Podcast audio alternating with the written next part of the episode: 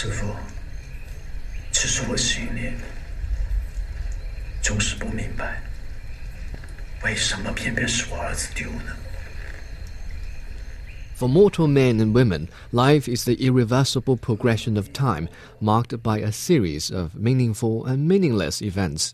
Oftentimes, it's the latter that wears away our tenure in this world. However, for Guo Gangtang, a former tractor driver in East China's Shandong province, a considerable portion of his life, some 16 years, was devoted to a nationwide search for his missing son. He probably would have lived an uneventful but happier life if his son wasn't kidnapped. But who is to say his 400,000 kilometer journey on motorcycle was meaningless?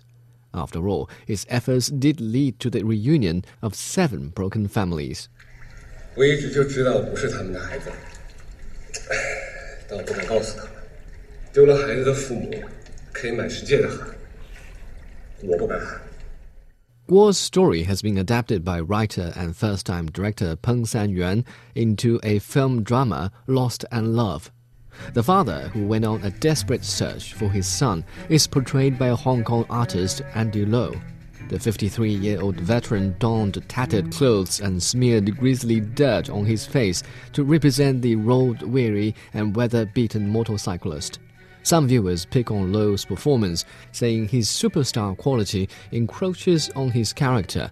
But the archetype Guo Gangtang is very impressed and gives extra credit to the way Andy speaks of his sorrows and determination with a look of devastation in his eyes.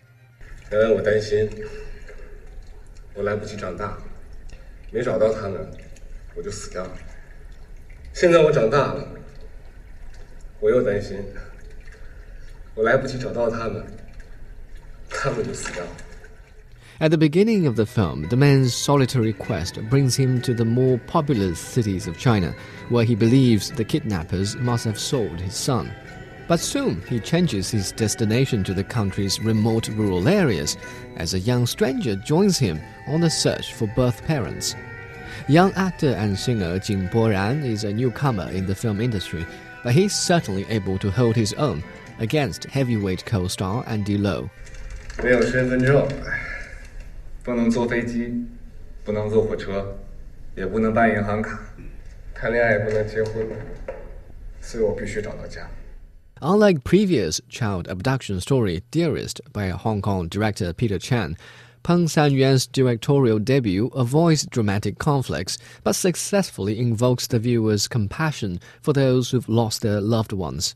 More importantly, the example of a man who puts his life on hold for 16 years in pursuit of a single purpose could enlighten some viewers on the meaning of their own existence. 每一寸土地，你都在上面生过、死过；每一个众生，都做过你的父母。施主，多行善业，缘聚自能相见。Last but not the least, as the characters traverse the country looking for their lost family members, cinematographer Li Pingbing seals their frustrations and renewed hopes in fresh shots of rural China. And those breathtaking pictures, my friends, are one more reason why you shouldn't miss Lost and Love.